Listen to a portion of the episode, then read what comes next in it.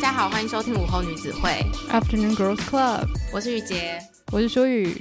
我们今天要来回一封我觉得蛮特别的听众来信，因为这位听众他是男生。对，而且我当初在看到这封信的时候，我就决定我要等到一定的时间之后再回复。所以其实这一封信已经已经是寄来蛮久的一封听众来信了。那等一下会解释说为什么我觉得这封信要晚一点回。在今天的节目开始之前，要很开心的告诉大家，午后女子会已经满两周年了。对，那非常谢谢大家一路以来的支持。那这一次为了要感谢大家一直以来的收听，我们也准备了很多小礼物要送给大家。那第一个礼物是我们的书虫人生精选书籍，总共有两本。第一本是珍奥斯汀的《劝服》，那《劝服》这本书是书语非常非常喜欢的一本书，然后同时它也算是描写了一个珍奥斯汀从来没有尝试过的主题，是在讲一个先分手，但是重新见面又重新燃起对爱情希望的一个故事。对，那第二本《横道世之剑》呢，虽然没有在节目上跟大家分享过，但是它是一本我看完之后觉得内心莫名的被疗愈的一本小说，所以就很希望收到这本书的听众呢，看完之后也可以有一样的感觉。那第二个礼物是我们找到了一个非常非常可爱的扩香石，它是小花造型的，然后我们选了三种不同的香味，要随机送给一直收听节目的大家。对，那这两种礼物呢，都是在我们的 IG 进行抽奖。那我们还有五张两百元的 Seven 礼券会在 Mixer Box 上面抽奖，所以大家可以到我们的 IG 跟 Mixer Box 看到我们不同的抽奖规则。你不觉得时间真的过得很快吗？竟然这样子就两年了，我真的觉得很可怕，因为我觉得上一次我们抽奖庆祝一周年，好像也才一两个月前的事情吧，但是其实已经默默的过了一年多了，一整年，而且这一整年也发生了很多事情。对，我觉得就是这两年，因为都算是有被疫情影响，所以也算是遇到了很多嗯不可预期的变化吧。但是我觉得唯一没有变的事情，就是我们不断的在做节目，所以我觉得这也是在疫情期间给我一个很大的安慰。对，就是其实在我的人生中，我觉得能够一直持续坚持做节目，然后还维持两年，对我来说已经是完成一个很厉害的里程碑了。所以我真的很感谢舒雨一直以来就是愿意跟我每周这样子讨论很多我们感兴趣的主题。嗯，那也是很谢谢，就是大家在听完之后都很愿意给我们回馈，因为我觉得有了这些回馈，会让我们觉得这个做节目其实是一个很双向的沟通，不是只是我们把内容分享出去，而是你们听完的回馈也可以让我们知道说，其实我们有很多想法都是不孤单的，还有我们推荐的东西也是很多人都会喜欢的这样。嗯，因为一开始真的做节目的想法非常单纯，就只是想说要记录一下自己在不同的年龄段会有什么样子的想法。真的很开心跟感谢大家收听的时候还愿意给我们很多回馈，这一部分也是我完全没有想到，所以就真的是充满感恩之心。那就希望在我们跨入第三年的时候，大家一样继续跟我们一起加油，然后也就是持续的喜欢我们的节目，这样谢谢大家。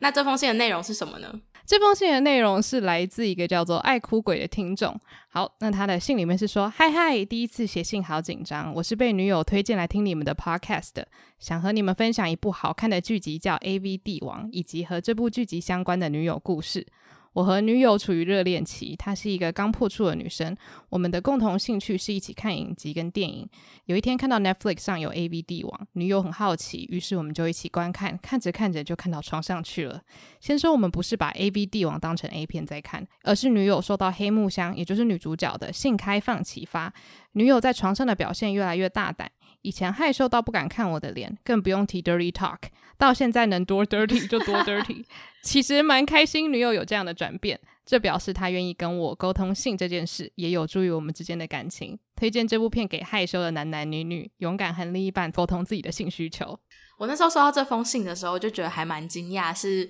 第一个他竟然跟我们分享这样的故事。对。然后第二个是对那阵子真的 AV 帝王非常的红，所以我们也有去看。但是我自己那时候对第一季的感觉没有到特别的觉得说好看，或者是哎想要了解村西透这个人。嗯，那你呢？你觉得呢？你那时候看完第一季的感觉是什么？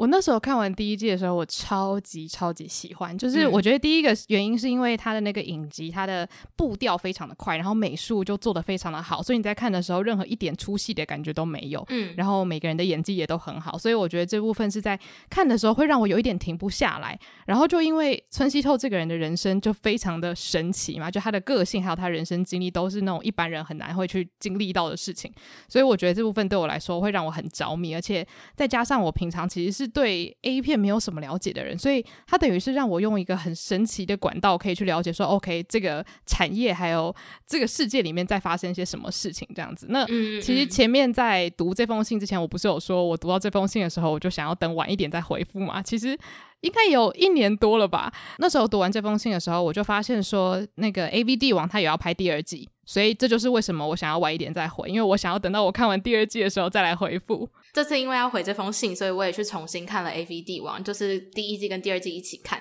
然后我发现，就是可能一年前的我没有那么想要看这样的主题，所以对这整个主题还有它的戏剧并没有太大的兴趣。可是我这次在重看的时候，就发现，就像舒宇刚刚讲的，其实村西透他这个人的人生非常的特别，然后又是让我们用不一样的眼光去看 AV 这个产业。譬如说，他其实背后是经过多年的努力，然后还有黑白道之间的斗争什么的，所以我就觉得它。不仅是一部让你去了解 AV 这个产业这样子的一个影集，它还是一个很精彩的商战，或者可以说是一个梦想家的影集。对，因为我其实，在看这部影集之前，我都不知道，其实可能呃，马赛克啊，或者是真枪实弹这些东西，以前是完全没有，然后是经过革命而来。我一直以为 AV 一开始就是这样拍的。对，我也是，我我真的不知道有以前有那么多限制。对啊，而且我就觉得说，天哪，那第一个想到这件事情的人，他是需要多大的革命性的勇气吗？就是因为你在你在创造的是一个别人想都不敢想，或是就算想到了也从来不敢说出来的一句话，所以我觉得看着他，当然是从某些程度上是可以激励自己啊。虽然我觉得我们想做的事情是差很多的，可是我觉得就是看到这种很疯狂的梦想家的时候，你就会突然觉得说，天哪，那我要做这些事情，其实跟他比起来根本就不算什么啊。嗯，而且我觉得里面就是第一季最开头有个让我觉得还蛮吸引的地方，就是他从完全不会推销到变成就是口才天王。嗯，没错。对，这件事情也不能讲励志，但就是真的蛮佩服他，可以说是靠着他的口才一步一步这样走上来，但也是靠着他的口才慢慢堕落。嗯，那就因为今天有爱哭鬼的这封来信，那我们就决定要跟大家讨论一下，除了我们对于 AV 帝王一二季的一些感想之外，我们还要跟大家推荐一些我们自己人生中看过觉得还不错的情欲片。那这个部分我们会分成上下集，所以大家下个礼拜记得要。同一时间锁定我们的情欲片下集推荐，没错。好，那其实我之前在跟雨杰讨论 AV 帝王的时候，其实我蛮惊讶，就是雨杰居然觉得第一季没有很好看。那我先说为什么我惊讶好了，嗯、因为我其实觉得他的这种快节奏应该会是雨杰的菜，就是我觉得这种你知道，就是完全不拖泥带水的戏路，应该是会让他欲罢不能的。所以其实我还蛮想要，就是先请他分享一下，当初为什么你看完的时候会觉得好像没有那么正中你的下怀。好，就是因为其实我在那时候在看的时候就很贱，我就想要知道村西透他的人生大概是怎样，所以我看到大概第二集的时候，我就已经先去维基百科，还有网络上有很多资料嘛，因为 AV 帝王上线，所以非常多人在讨论村西透这个人的一生。然后我就发现一个重点是，他在第一季的结尾，或者是不管是多么光鲜亮丽，可是他最后有可能会失败。然后我是一个很害怕看到最终会走向失败或灭亡的电影的那种人，我只要觉得这件事情之后会失败，我就会不想看下去，我就觉得很紧张。那时候第一次看第一季的时候，他整部剧集就是给我这样的感觉，因为他前面就是极致的去夸大、去塑造，说他马上就要成功，他马上就要成为一个家喻户晓的人物，他会成为这世界上最伟大的人。可是我心里面又知道，就是他真实的人生其实最后是会失败的。又加上就是，虽然它整个题材是跟 AV 有关，的确是很新颖，就是我没有接触过的题材，但是。我那时候在看的时候，其实有一部分那时候是为了想说要知道大家在聊什么，所以我去看了这部剧，然后才发现就是哇，它里面有很多情欲戏是我会想要跳过，就会觉得这有重要吗？但后来就是重看之后才发现，哦，其实那些情欲戏很重要。对，我觉得这也提到，就是我们等一下讨论情欲片，我们很大的一个标准嘛，就是说其实很多戏剧里面可能都会有情欲戏啊，或者是亲密戏嘛之类的。可是很多时候可能会让我们对一部情欲戏，就是觉得说它真的很棒的一个，我我自己认为的主要原因，就是这些情欲戏它的存在到底有没有必要，还是它只是觉得嗯，我们要安插一些可以刺激大家感官的东西，我们就丢一些东西进去这样子。嗯嗯。我觉得 AV 帝王它里面的情欲戏，当然因为他在讲 AV 产业，所以他当然要一直不断的呈现。现这个产业里面的样貌给你看，但我觉得他还蛮棒的一点是，他其实很多情欲戏码都是有它存在的意义。他可能是要告诉你说，这个角色他现在的心理状况是怎么样。尤其是里面有很多的女优，她们看待性的方式其实都不太一样嘛。有些人他可能做 AV 是因为他真的就是想要解放他自己，有些人他可能是有点好奇，有些人他可能是想要赚钱。那我觉得这些不同的心态其实都会反映在他们的情欲戏的呈现上面。那有些人甚至是他做到最后，他享受在其中的时候，那他的态度也会有所改变。所以我觉得这是 AV 帝王让我还蛮喜欢的一个地方。嗯，我觉得就是 AV 帝王的情欲戏跟其他的电影或者是影集情绪不一样的原因，是因为他还蛮着重在描写这些女优她们的心路历程。就是她们可能一开始只是单纯想要赚钱，所以进入这个产业，可是后来又发现说，她不仅能够赚到钱，然后也可以为她们带来一些不一样的名利，或者是甚至是为社会带来一些性解放的思想。所以我觉得透过这个影集是让我去思考说，的确就是。以前在那么民风保守的情况下，还是有人是努力想要为这件事情去多做努力的。就他们的目的不只是赚钱，而是他们对于这一块是有自己的理想跟想要去完成的事情。对，而且因为前面我们就有讲到说，村西透他是一个就彻彻底底的梦想家嘛，就他可能为了想要性解放，他就会不顾一切的做很多事情，甚至被关也在所不惜这样子。嗯。那我觉得这一部里面还有另外一个梦想家，也就是在听众来信里面有提到的黑木香嘛，就是女主角。我觉得她真的是一个，就是她在让我看第一季、第二季的时候，都一直感受到她对于。就是他自己个人解放的那种纯粹的梦想，就是他其实真的没有想要什么东西。嗯、那就算在第一届最后，他成为了众人的焦点，他变成了艺人，可是终究他会真的出道，就是在综艺节目上面展现他自己，也是为了要帮助，就是当时他觉得是同路人的导演这样子。我就觉得他是一个非常非常单纯到让人很惊讶的一个女性角色，而且她是真实存在的一个艺人这样子，我就会觉得哇。真的是会让我在看第二季的时候有很多的对于就是梦想这件事情有很多的感想，这样子。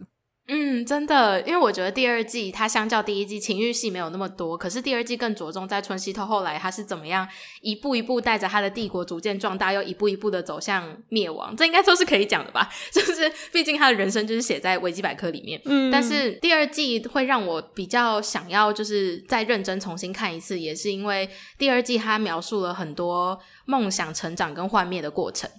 还有就是，身为梦想家的村西头，他虽然人生已经跌到谷底，可是他还是保有很积极的一个想法，是他只要活着，什么都还有可能。对。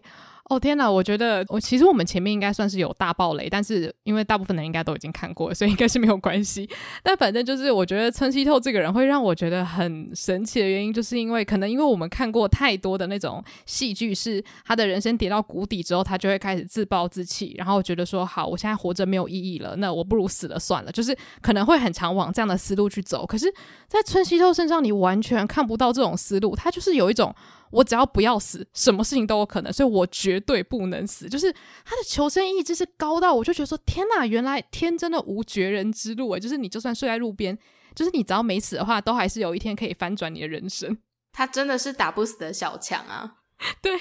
可是我我觉得这种人，就是我也是蛮想要理解，是到底是什么信念可以这样支撑他。我觉得我在看完第二季有一个很强烈的感觉，就是他身上有着满满的匮乏跟贪心，就是这不见得是一个。嗯，负面的词汇，但是我会觉得他一直想要更多，所以我觉得他的人生他已经没有在想到说，今天如果我跌到谷底，我会颜面扫地，他只会想着那我要怎么样才可以再得到更多东西。我就觉得他某种方面也是一个非常单纯的人，因为他被我不太确定，可能是他小时候的经历，或者是他人生中很多次的创伤，所以让他一直想要得到更多更多的人生成就，或者是梦想要就是越叠越高这样子。嗯。但我觉得也是因为这样，他没有时间去想说。呃，生而为人的意义是什么？那如果没有了这个意义，我是不是应该要结束我的生命？这样子。嗯，我觉得第二季有一幕我印象非常深刻，是他一直重复的，就是有拍出他人在外太空，然后旁边有非常多 AV 的片子在他旁边漂浮嘛，然后就是射出一些光波，要让就是世界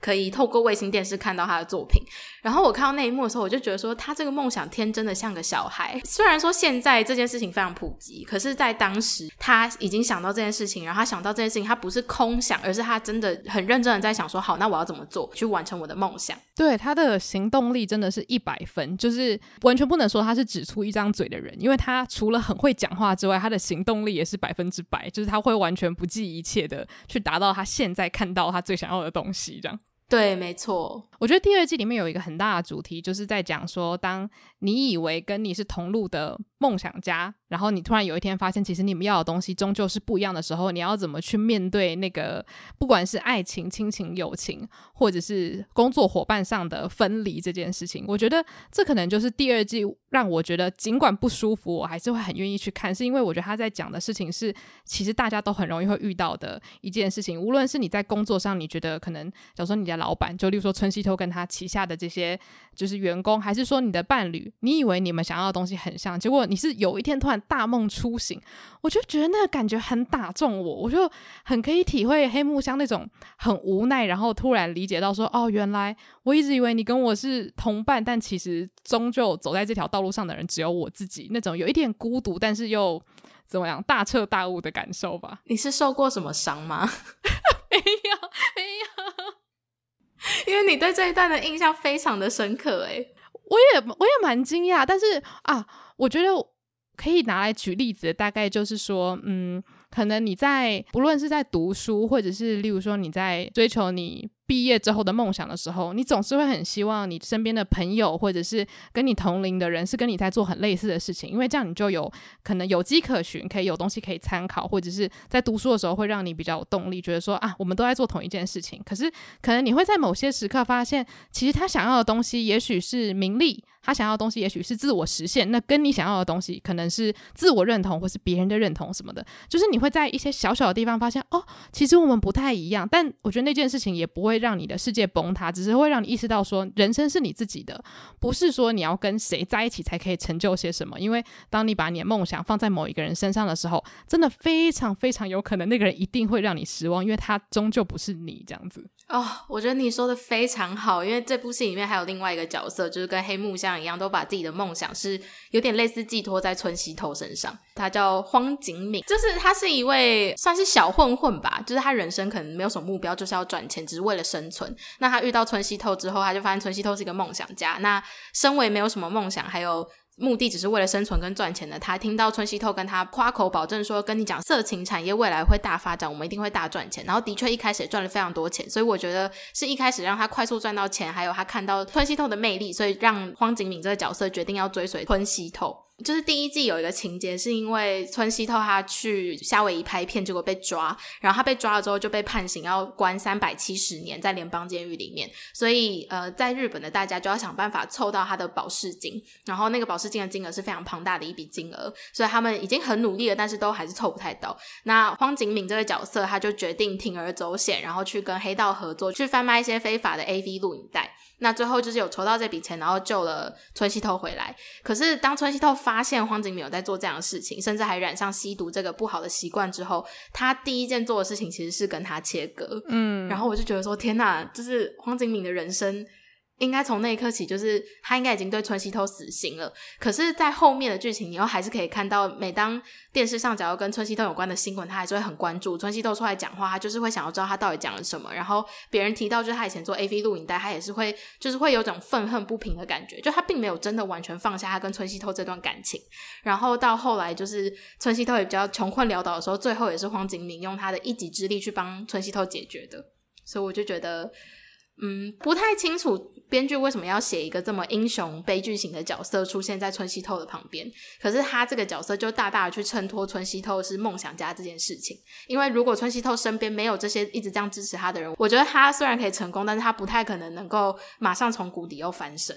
对，我觉得其实，在看完这部剧之后，我觉得有个很深的感触，就是说，其实我们身边可能都会有，例如说非常有才华，然后点子就是满满满的那种人。可是，其实我觉得生活在社会上面，真的就是你们彼此要合作，或是互相帮忙，甚至可能是像是在剧里面这样，他们可能不是有意识，但他们就是冥冥之中是成就了对方，这样子就会变成是说，其实就算你空有天分，其实自己一个人活在这个世界上是很孤独的。你还是需要有其他人的帮助，或是看中你的才华，才有可能让你就是真的发光发热。我就觉得，虽然就是说，可能除了春熙透之外的其他人没有像他那么亮眼，可是没有这些人，其实春熙透可能我们现在完全不会知道他是谁。这样，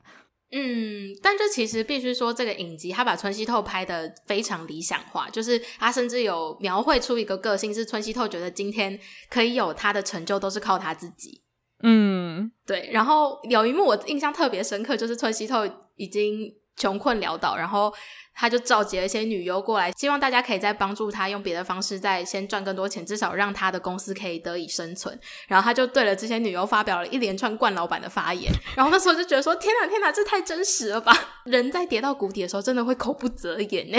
真的，我觉得如果我是那些女优，我的心会深深的被伤害。嗯，然后就讲了很多，就是要共体时艰啊，或者是你们能够有今天，还不是都靠我之类的。对，而且就是会变成是说。你在那一瞬间，就算你知道他说的是气话，或是他是神志不清乱讲话，你也会突然想说：哦，所以其实我终究对你来说是一个很好赚钱的商品嘛。所以就是，其实你终究没有把我当人看嘛，就是会有一种哦，我看错你了这样。所以其实里面有一些比较呛辣的女优，就想说你在说什么疯话，我就觉得说 yes，是我的心声这样。因为他有说到一句我觉得还蛮过分的话是。嗯，因为村西透一开始找这些女优进来，就是有很多女优是因为她的口才或者她的个人魅力被说服，然后相信她是希望 AV 这个产业能够有不一样的发展，所以选择跟她一起。当然，也有更多只是为了赚钱。可是，当你是相信她这个理想，加入她的团队，但她最后跟你说没有啊，我只是我就是把你们当物品，你们只是我赚钱的一个工具。那个心真的会很痛诶、对啊，我就觉得就是其实他真的反映了蛮多现实生活中可能大家偶尔就因为你刚说惯老板嘛，就有的时候可能你以为你是在帮一个你很向往或你很崇拜的人工作，就有一天你发现。等一下，他根本就是我最鄙视的那种人呐、啊！那种时候，你就会觉得自己是不是就是错付了青春在他身上？这样。对啊，对啊，没错。然后我觉得最后我想要特别聊的一个东西，是因为刚刚有提到，其实我们并不知道以前的 AV 产业其实有经历过什么很严苛的打码时期啊，甚至是连身上的毛发都不能露出来这些奇怪的规定。我就突然想到，就是我大一升大二的时候有去德国打工换宿，我在当地的书店发现一件很神奇的事情，就是他们。的那些算是写真杂志吗？就是像 Playboy 那一种杂志，就是比较多裸露图片的那种杂志，他们。基本上是不打任何马赛克的，他不打马赛克，他也不会把它封膜封起来。就是像台湾你在便利商店，如果他有卖这种十八禁物品，他一定会把它封起来，然后上面会贴一个大大的就是十八禁这样。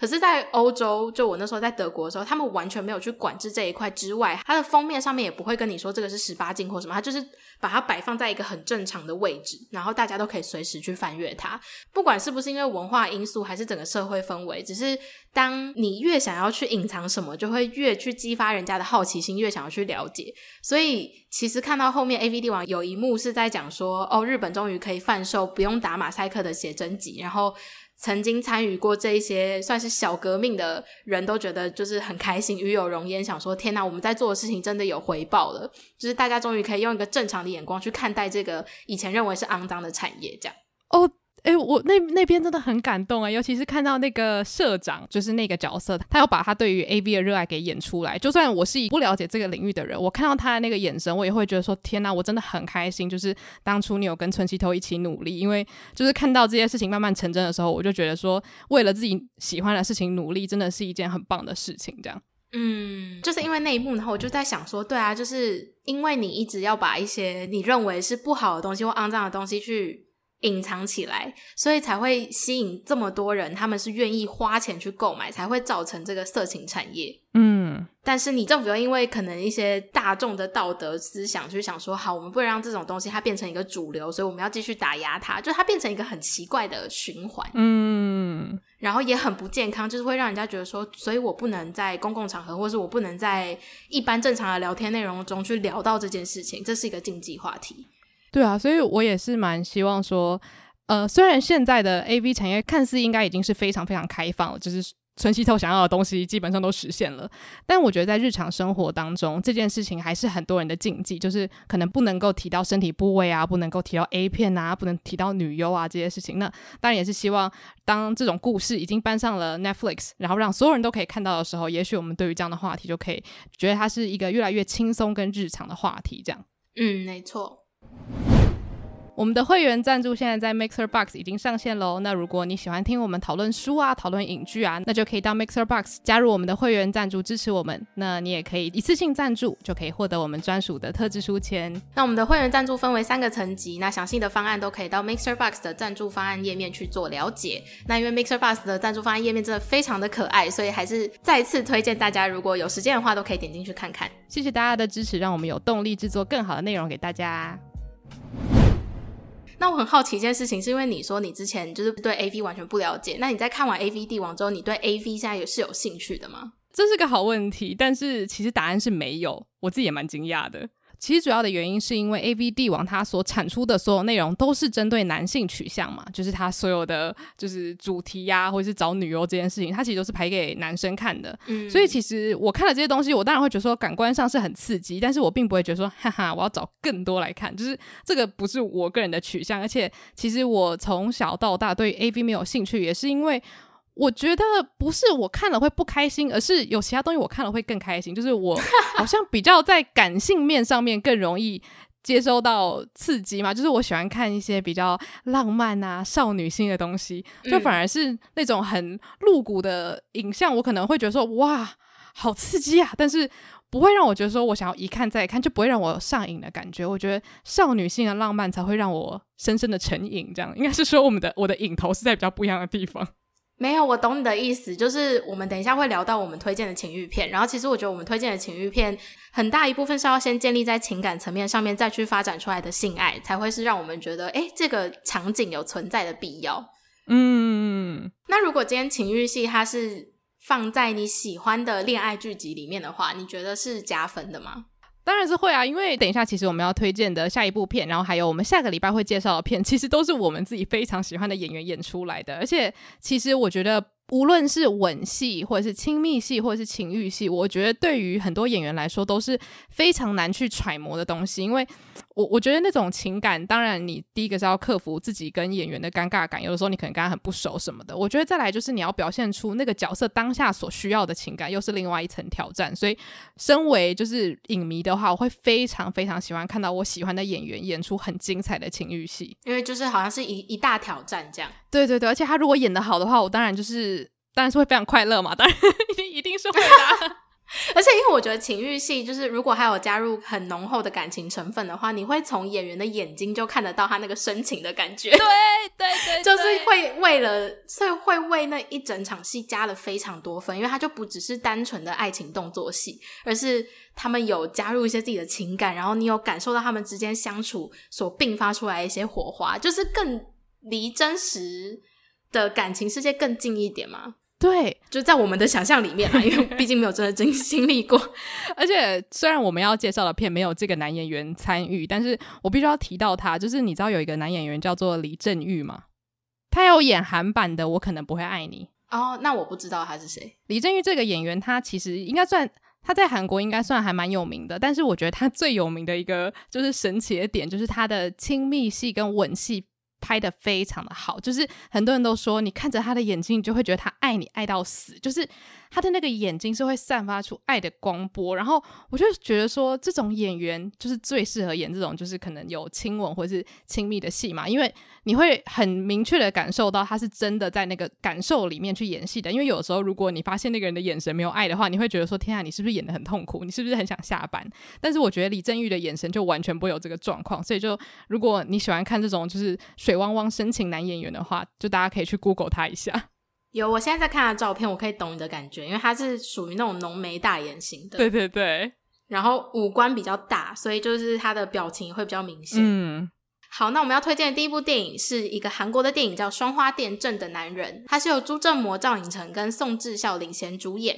对，那这一部其实我觉得他在台湾也蛮红的，就是因为其实这些演员在台湾都是很有人气的那种韩剧演员。当时在看之前，我就非常非常的兴奋，因为我就很喜欢赵寅成嘛，那时候他就已经是我男神这样。嗯，但是我在看之前，我没有很认真的去搜寻说这部片到底是一个什么样的片，我就想说哦，就古装嘛，爱情片嘛。然后结果就开始看，然后结果看的时候，我就想说哇哦，我就是这个脑袋爆炸。对于当时的我来说，真的是还蛮感官上的震撼这样子，因为他其实呃他在讲的情欲其实不只是男女，还有男男，所以它是一个很复杂的情感关系交杂在一起的爱情古装片，应该可以这样讲吧。对，因为他的故事情节就是在讲韩国的某一个朝代的皇上，他其实有断袖之癖。那他断袖之癖的对象就是赵寅成演的这个角色。那赵寅成在这样的环境下长大，他就并不会知道其实自己对女生是有兴趣的。后来是因为宋智孝演的这个皇后跟这个皇上一直被要求要生下皇嗣。所以就是朝廷的大臣就一直进谏说啊，因为我们要保全跟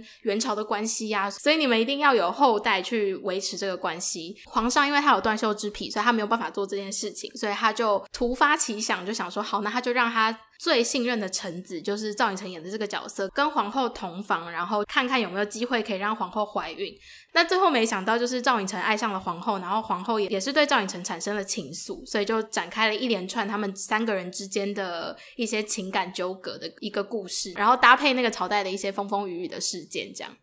对，所以其实我们这样讲应该也不算爆了，因为基本上你看到两男一女，他们一定要有情感纠葛吧？就 总不会是皇后跟皇上，然后两人感情很好，然后配上一个很忠心的臣子，那这这个故事应该就蛮无聊的。嗯，所以我觉得这部戏最大的看点对我来说，就是看赵寅成他是怎么在两个他其实都有。爱的人身上周旋，然后我觉得让我自己很喜欢这部片的点，就是其实他们的关系是从一个应该是没有爱的性开始的，因为他有点像是他背负着一个必须要去完成使命，他可能甚至是非常的不愿意，想说天啊，你只是被推去当一个传宗接代的工具，你当然会觉得很很不开心这样子。可是没想到因为这个意外，就是产生出更多意想不到的事情发生。我觉得这样子的爱情的展开是会让我非常非常有兴趣想要观看的。嗯，你对先性后爱这个主题是有兴趣的？应该是说先空格后爱。这个主题我本来就很有兴趣，例如说，你说先婚后爱啊，先同居后爱，你知道爱看甜宠剧的人都知道，我就知道你要说先婚后爱，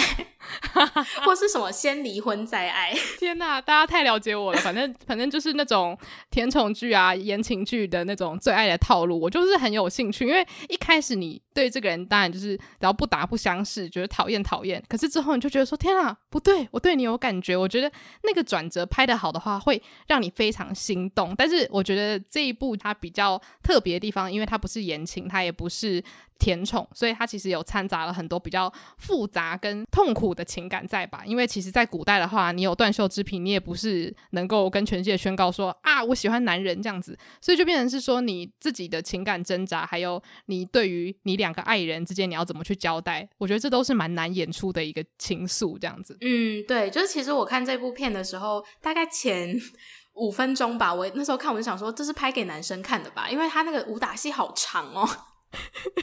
就是一开始这电影是由呃皇上跟皇后还有赵寅成他们三个人在就是皇宫中的某一处的亭子里面乘凉聊天什么的，然后就突然间出现一堆刺客要刺杀皇上，然后那个打斗画面拍了好久，就是好多过招的画面，然后想要展现说他们武功很高强这样，然后就觉得说怎么可以拍这么长，就是他一定是。嗯，不管是不是拍给男生看，但是我可以肯定的是，应该是个男性导演。那后来拍到就是比较需要有情感描绘的那种内心情感转折的地方，像是赵寅成他怎么样去发现自己其实爱上皇后，还有皇上他是怎么样发现说赵寅成跟皇后之间其实是有染的，这些情感我觉得他可能处理上都没有那么的明显，就是不是说你可以从他的情欲戏里面就大概看得到说，哎，赵寅成大概是这个 moment 爱上这个皇后这样，就是。这件事情是看不到的。这部分如果大家很介意暴雷的话，就是可以先暂停，先去把电影看完这样子。但因为前面雨杰有提到说，其实是男性导演拍的嘛，那当然我觉得男性导演也有非常非常会处理细腻情感的，例如李安。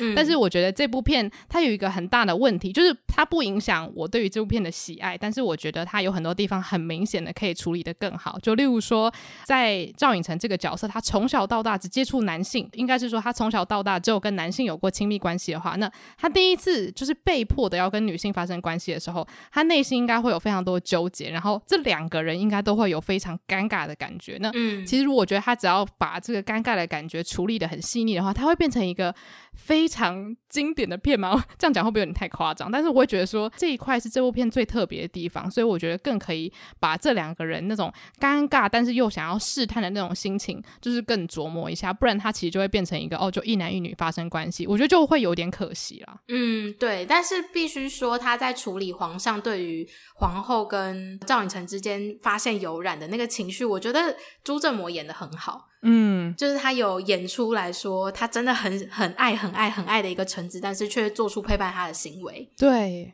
我觉得这部片它的情欲戏其实为什么很重要，就是绝对不能删掉的原因，是因为它的情欲戏基本上就是代表在剧情上面有转折的时候会发生的。所以像是第一次他们有情欲戏的场景，就是因为。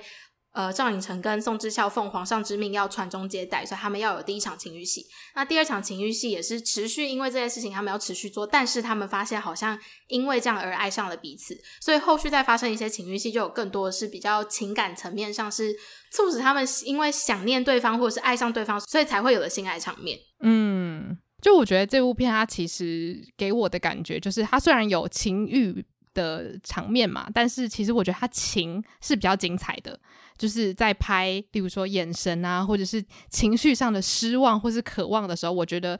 导演或者是演员的揣摩会是比较细腻一点点的。我觉得他的亲密戏反而没办法。表达出这么多的讯息，但我觉得就是这东西当然是缺一不可。像情欲片呢、啊，它就像雨洁前面说的，其实情欲戏它的每一场都有代表他们情绪的转折。所以，假如说你把所有的性爱场面拿掉的话，你也会觉得这部片好像有点空空的。只是我们都一致认为说，它可以在就是性爱场面描写的更精细一点，会把这些角色的转折表达的更明确。因为有些可能是你真的要跟别人讨论，或是自己去好好回想才觉得说，哦，对对对，所以当时是这样这样子。对，所以我觉得这整部电影，我个人是推推荐的。但是我就不会去着重它是一个情欲片拍的很精彩的电影，而是它整个故事很吸引人，因为它在讲的是一个你以前没有接触过的事情，就是皇上的断袖之癖，然后加上你以为这个臣子他也是深爱着皇上，可是其实没有，他最后却爱上了皇后。对，而且就我觉得我会很推荐这部片的原因，也是因为其实情欲古装片的数量其实是蛮多的，就是不一定只有这一部可以看。可是我觉得这一部在情感上面的描绘，是我觉得让我感受蛮深刻，就是我看完过了这么多年。我还是一直记得它，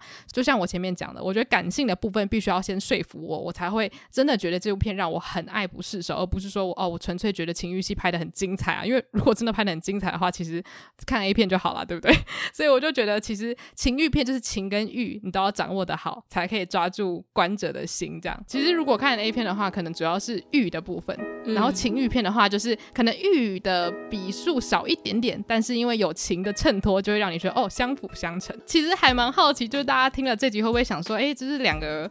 不是很了解情欲片的人在分享。就是情欲片的推荐清单这样子，但是其实我觉得，就像我们前面讲的，这种话题应该变得很日常。就是无论你对于情欲片的喜好指数是高还是低，这些事情应该都是我们可以去分享。说，哎，我喜欢怎么样子的情欲片，怎么样的东西会让我觉得可能比较动心啊，比较开心，比较上瘾这样子。嗯。那我也希望，就说跟我们喜好差不多的人，也可以就是听了我们上下集之后，可以找出属于你自己可能比较合你胃口的情欲片片单。这样也欢迎可以跟我们分享自己觉得好看的有哪些。那那我们在下集会介绍更多我们推荐的情欲电影，然后也谢谢大家今天的收听。对，那如果你有想跟我们分享任何收听心得的话，你都可以到我们的 IG 私讯留言，或者是发现实动态 tag 我们。那也可以在 Mixer Box 上面追踪我们，然后呢，可以针对我们的单集，甚至是几分几秒来回复我们的内容。那如果你是想要分享你的人生故事的话，都欢迎可以到我们 IG Bio 找到听众来信连接去表单做填写。那我们的 IG 账号是 Afternoon Girls Club，或者你也可以直接寄信到 Afternoon Girls Club at gmail.com。那喜欢我们节目的话，也可以在 Apple Podcast 给我们五星留言。那就谢谢大家今天的收听，午后女子会散会。那第一个礼物呢，是我们的精选书籍两本，第一本是张奥斯汀的炫《炫炫富》，炫富怎么可以怎么可以讲出来这么歪？这个也太好笑了吧。